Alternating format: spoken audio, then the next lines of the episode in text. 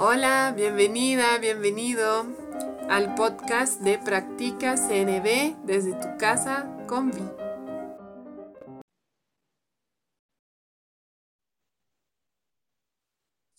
Hola, bienvenida, bienvenido, bienvenide. Hoy en este episodio voy a entrevistar a Lachelle Lochardet sobre el tema de cómo negociar en el espíritu y la conciencia de la CNB. Bienvenida, Lachelle. Gracias, Vi. ¿Cómo estás? Sí, emocionada hablar de este tema. Mm, que es tan importante, ¿verdad? Que podemos negociar con otras personas desde la conciencia de necesidades universales. Sí, mira, me imagino un mundo diferente si todos supiéramos negociar así. Un mundo tan distinto, ¿verdad? Mm, Sí, sí, claro que sí. Un mundo en el cual ya no sería ni necesario nombrar la palabra negociar. Eso, exactamente. Sí, más que nada, cuando estamos hablando de negociación basado en necesidades, estamos hablando de cambiar en que confiamos, ¿no?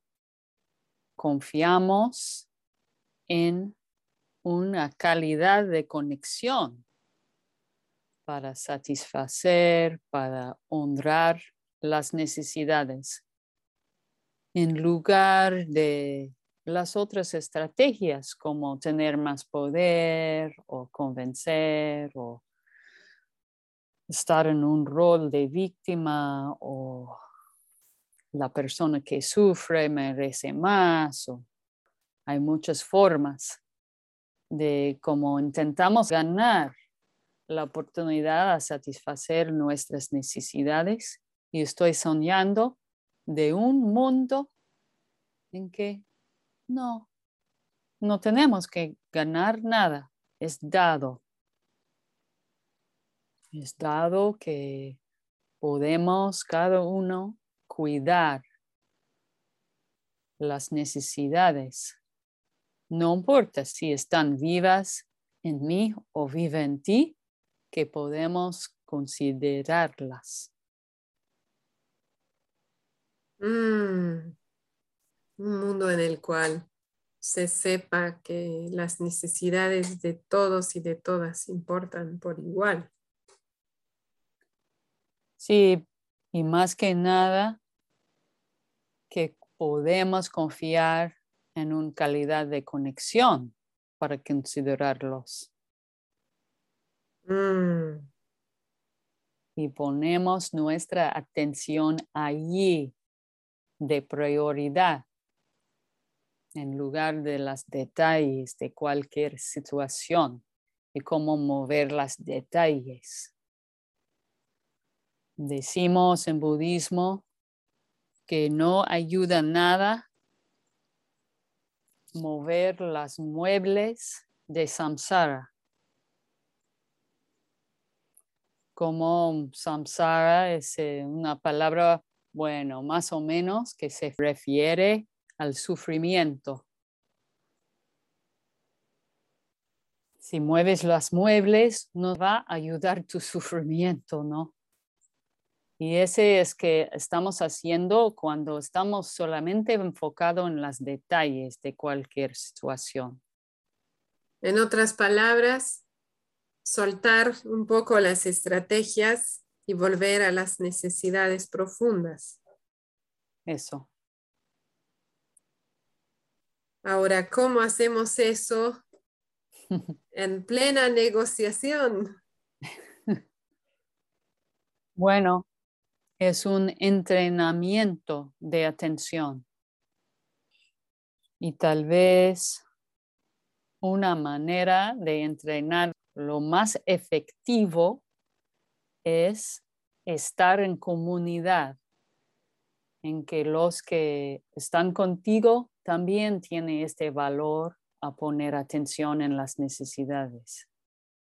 Y con eso puedes tener las experiencias en que, wow, solté mi estrategia para confiar en la conexión y sí, me sirvió y sirvió los demás también.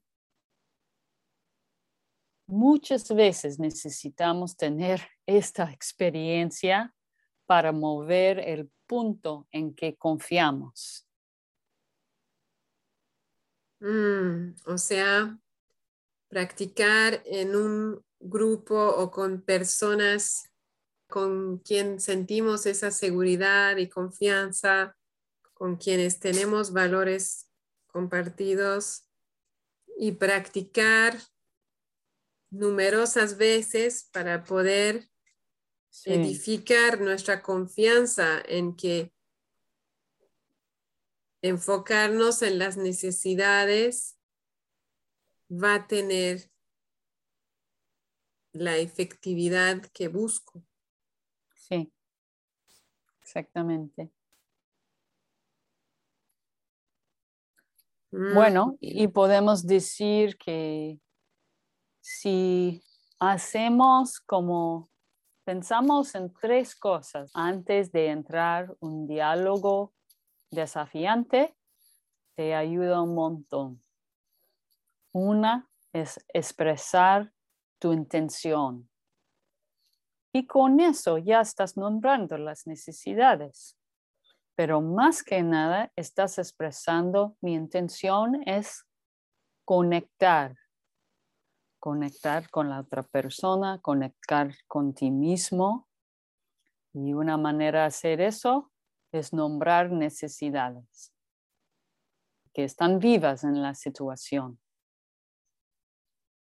Segundo, ofrecer palabras reconfortantes.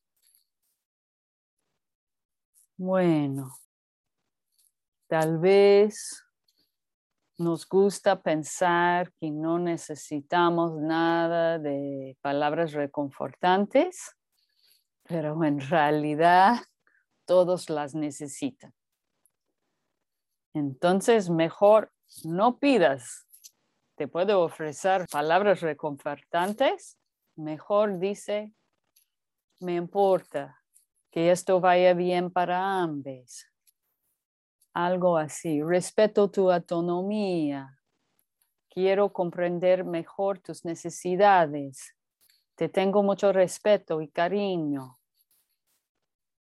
Solo decir la mm. verdad, decir la verdad que está en ti auténticamente decir, hablar de calidez, hablar de cuidado.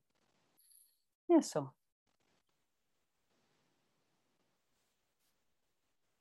Eso ya suena bastante, como que va a dar bastante apoyo a la conversación. Expresar mi intención, por ejemplo, no quiero convencerte, solamente me gustaría que me escuches. Sí.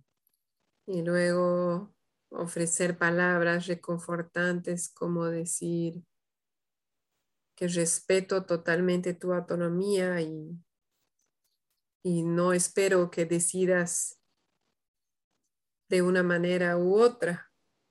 Sí. Mm. Y mencionaste tres cosas. ¿Cuál es la tercera? Planificar en pos de seguridad.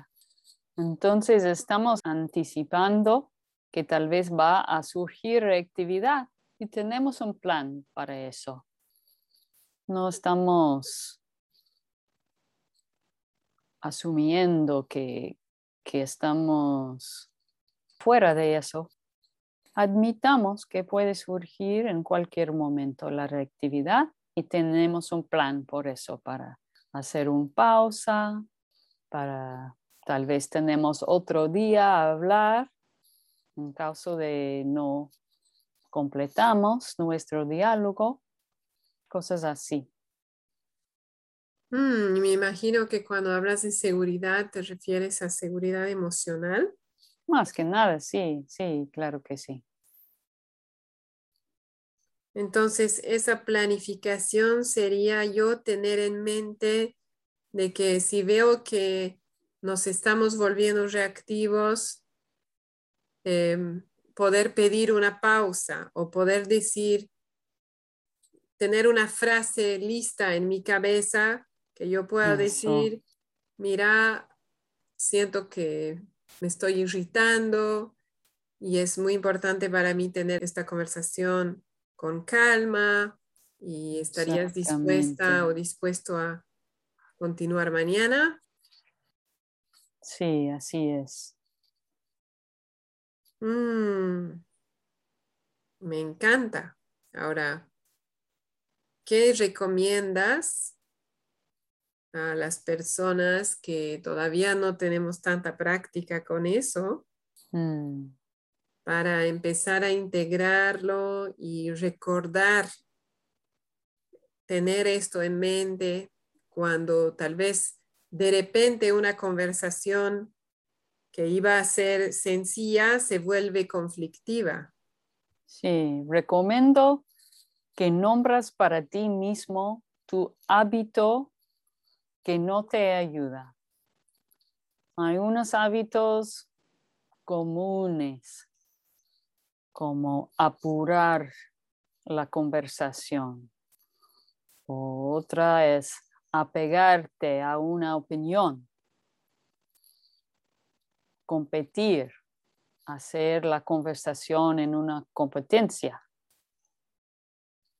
o hacer exigencias tal vez. Entonces hay que notar para ti mismo qué es mi hábito cuando empieza la reactividad. ¿Dónde voy? Voy para apurar, voy para lograr poder, voy para un rol de víctima, ¿dónde voy? Entonces, en cuál momento que surge este hábito, puedes decir, tal vez en voz alta, mira, estoy apurando y yo sé cuando hago eso, estoy empezando con reactividad y voy a tomar una pausa porque nuestra conexión me importa. Mm. Entonces, inicialmente sería empezar a observarnos y reflexionar sobre cuáles son nuestros patrones o nuestros hábitos que no generan conexión ni autoconexión y empezar a darse cuenta en el momento. Eso. Y tomar una pausa. Exactamente. Mm. Y también me viene la idea de practicar este esquema, ¿no? de expresar la intención y ofrecer palabras reconfortantes y planificar en pos de seguridad, practicarlo en negociaciones más sencillas, tal vez. Sí, claro.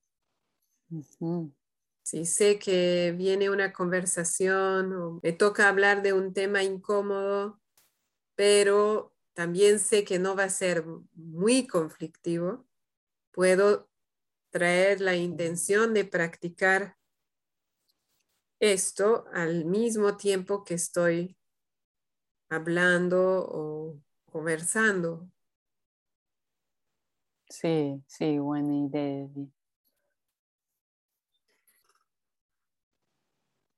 Bueno, ya es bastante para practicar. ¿Qué opinas, Rachel? ¿Algo más quieres agregar? Bueno, tal vez digo que en el fin de una negociación tenemos un acuerdo y se ayuda un montón si tenemos este acuerdo como un experimento, a ver si sirve o no sirve, y ponemos un tiempo para hablar del acuerdo y cómo va y si queremos cambiarlo. O sea, tratar los acuerdos como experimentos e ir observando si funciona o no. Sí, exactamente. ¿Y cuál es la intención detrás de eso? Bueno, una intención es que cuando no estamos reflexionando en los acuerdos, tal vez puede ser que el acuerdo realmente no está sirviendo necesidades. Como por ejemplo, tú y yo tenemos un acuerdo y más tarde me di cuenta, o tal vez inconscientemente, veo que cruza o pasa mi límite de autonomía, no sirve mi necesidad de autonomía. Entonces, en lugar de hablar contigo, tal vez no hago exactamente que tenemos de acuerdo. Y viene conflicto atrás conflicto, cada persona cambiándolo por tu lado pero no teniendo una conversación, ¿no? Una negociación nuevo. Mm. Entonces, ver los acuerdos como algo que puede cambiar, puede ser renegociado, suena a que suena a que eso ayuda a cuidar las necesidades de ambas partes. Eso, sí. Y a cuidar la conexión. Claro que sí. Mm. Es un cambio de paradigma, ¿no? Porque, bueno, mm. no sé cuán común es, pero sé que yo tengo esa creencia, ¿no? De que un acuerdo se cumple. Ah. Entonces, ahora decir, ¿no? Que vamos a ver si necesita ser cambiado, Sí, lo veo como un cambio interesante de paradigma. Sí, sí, creo que cuando estamos atrapada en este tipo de pensamiento, que ya, ya tenemos el acuerdo y ya van a estar las cosas muy bien, que estamos atrapados en pensamiento que la vida es previsible pero la vida es fluida, siempre está cambiando. Entonces, estamos nadando con los cambios, ¿verdad? Viendo en qué direcciones nadamos, de repente por allá o por acá. Mm. Y también me doy cuenta que cuando digo los acuerdos se cumplen, hay una energía de obligación ahí. Sí, sí, ¿verdad? Me imagino que el considerar acuerdos como cambiantes y fluctuantes, obviamente con esa conversación, sí. me suena que podemos tener más elección en lo que hacemos y menos obligación. Exactamente y podemos florecer en nuestras vidas, ¿verdad? Mm. Linda imagen. Muchas gracias por esto, Lachelle.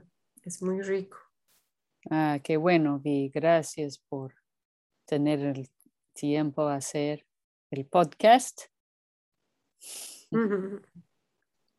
Es un placer. Muchas gracias por todo lo que compartes, por tus enseñanzas.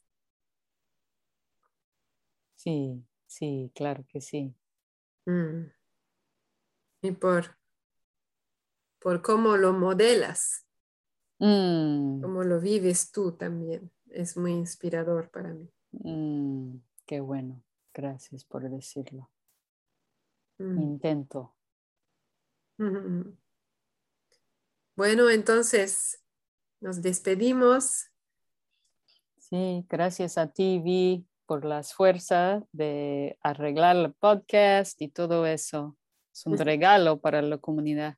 Mm, gracias, Rachel. Y nos vemos pronto. Nos vemos. Que estés bien. Tú también. Chao. Chao. Estuviste escuchando el podcast Practica CNB desde tu casa con Vi de Concepto Jirafa. Si tienes preguntas, sugerencias, te invito a escribirme a conceptojirafa.gmail.com y también a visitar la página de Facebook Concepto Jirafa. Nos escuchamos pronto.